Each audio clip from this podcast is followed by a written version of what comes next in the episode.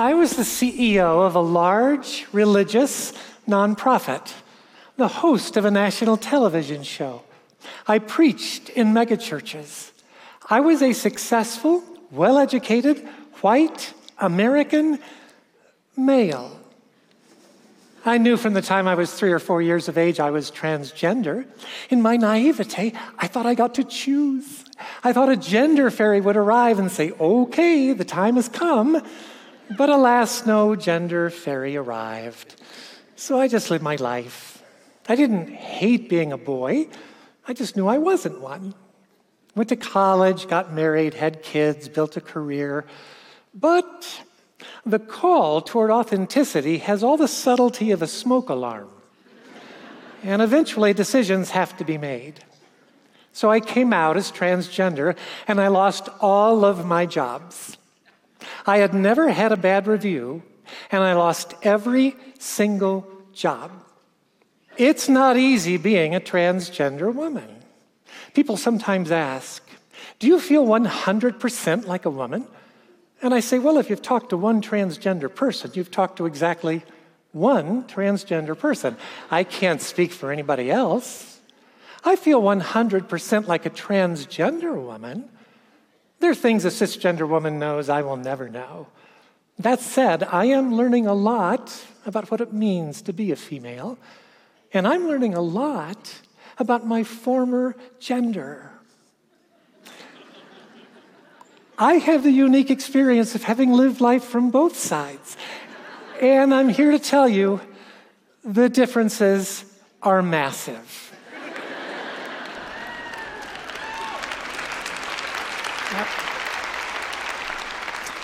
So I'll start with the small stuff, like the pockets on women's jeans.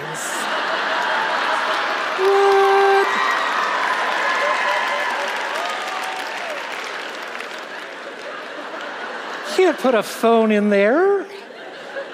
Paper clip, maybe. or the sizing of women's clothing.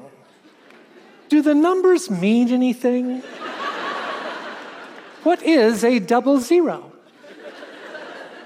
And ladies, I doubt you've thought about this, but do you know there is never a time in the life of a male that he has to worry about whether or not an article of his clothing is accidentally going to drop into the toilet. Not a long sweater, not a belt, nothing. Never even a passing thought.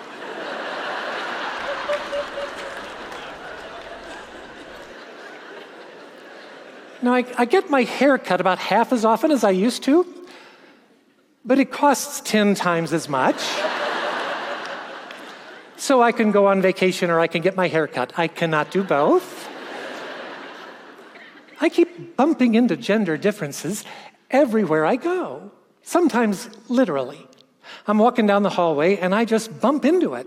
There's nothing in the way, and I just bump into it. I think, what's that about? And I know it's going to leave a bruise because now that my skin is thinner, I have bruises absolutely everywhere how I experience my sexuality is profoundly different. It's less visual and more holistic, less of a body experience and more of a being experience. I cannot count the number of times I've said to Kathy, my former wife, I am so, so sorry. I just didn't know what I didn't know. There is no way a well educated white male can understand how much the culture is tilted in his favor. There's no way he can understand it because it's all he's ever known and all he ever will know. And conversely, there's no way that a woman can understand the full import of that because being a female is all she's ever known. She might have an inkling that she's working twice as hard for half as much, but she has no idea how much harder it is for her than it is for the guy in the Brooks Brothers jacket in the office across the hall. I know. I was that guy. And I thought I was one of the good guys, sensitive to women, egalitarian. Then came the first time I ever flew as a female. Now, I've flown over 2.3 million miles with American Airlines. I know my way around an airplane. An American was great through my transition, but that does not mean their passengers were. The first time I flew as Paula, I was going from Denver to Charlotte. And I got in the plane and there was stuff in my seat. So I picked it up to put my stuff down, and a guy said, That's my stuff. I said, Okay, but it's in my seat. So I'll just hold it for you until you find your seat, and then I'll give it to you. He said, Lady, that is my seat. I said, Yeah, actually, it's not. It's my seat.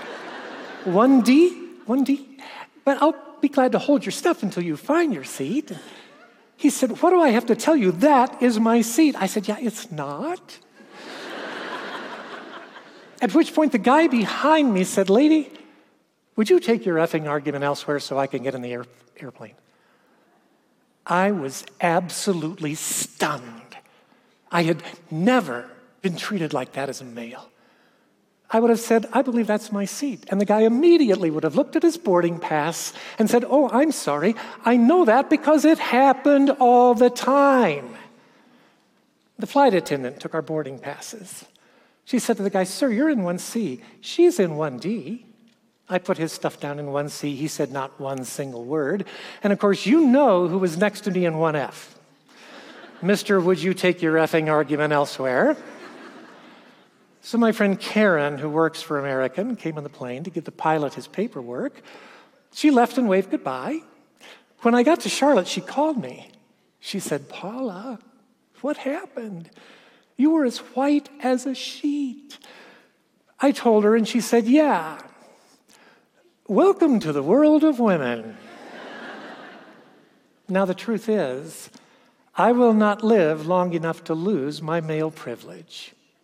I brought it with me when I transitioned.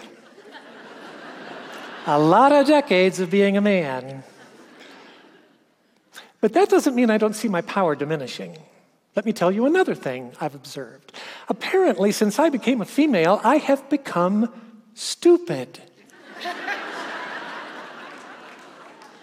Yeah, I guess it's the loss of testosterone and the arrival of estrogen that has caused me to lose the brain cells necessary to be a fully functioning adult human. Either that, or I'm as smart as I ever was. It's just now I'm constantly being subjected to mansplaining.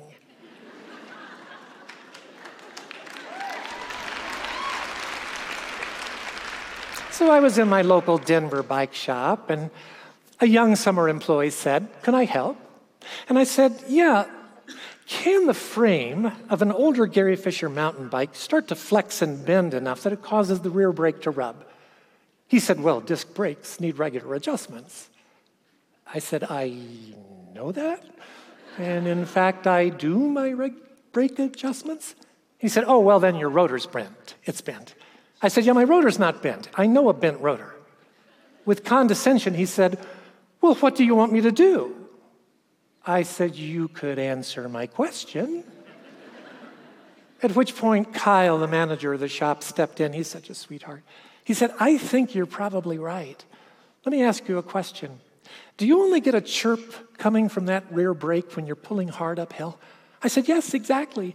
He said, Yeah, that's frame fatigue. I wanted to fall at the feet of Kyle and call him blessed. Someone was taking me seriously. This happens all the time now. I have to go three or four rounds with someone before I get a direct answer. And there's a deeper issue. The more you're treated as if you don't know what you're talking about, the more you begin to question whether or not you do, in fact, know what you're talking about. Right? I understand a woman's tendency to doubt herself. Do you ever notice if a woman is in a meeting with a group of men and she knows she's right, she apologizes for it? She says, I'm sorry, but I don't think those numbers add up. You know, you don't have to apologize for being right.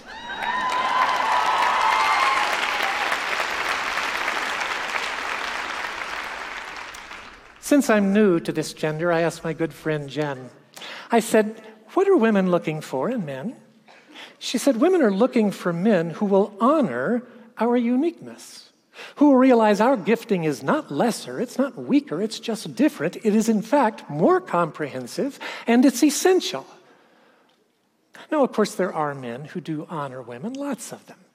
Like my good friend and fellow pastor Mark, who always draws out the best in me and then seems to take pleasure in watching me lead.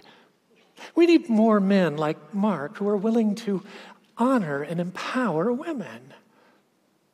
I know I'm going to keep bumping into additional differences on this journey, but let me, let me leave you with this. To the women, I offer my heartfelt thanks.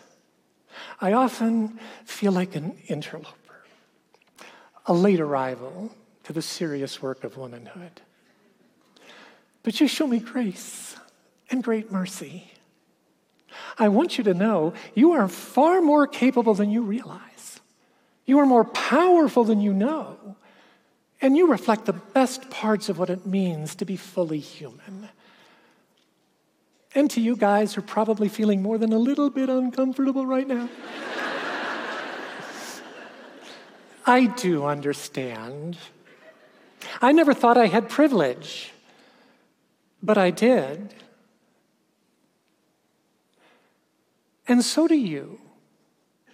What can you do? You can believe us. When we tell you that we might, we might have equality, but we do not have equity. It is not a level playing field, it never has been. You can be a part of the solution. By elevating us to equal footing, you uniquely have that power. And to all of us, do you know who I think about a lot? I think about my brown skinned daughter and my brown skinned daughter in law. What do they know that I'm clueless about? What do any of us really know about the shoes in which we have never walked? It's hard being a woman. It's hard being a transgender woman. As a man, I just didn't know what I didn't know. Would I do it all again? Of course I would. Because the call toward authenticity is sacred, it's holy, it's for the greater good. For 45 years, my father was a fundamentalist pastor. My mother is even more conservative. when I came out as transgender, they rejected me. I thought I would never speak to them again. Last January, I took a chance and called my dad on his birthday, and he took my call. We talked for about a half hour, and about a month later, I asked if I could come for a visit, and they said yes. And last spring, I had a delightfully redemptive three hour visit with them. I've met with them twice since.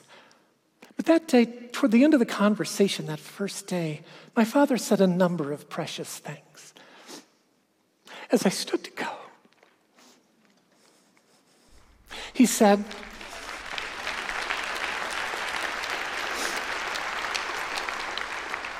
As I stood to go, he said, Paula, He called me Paula.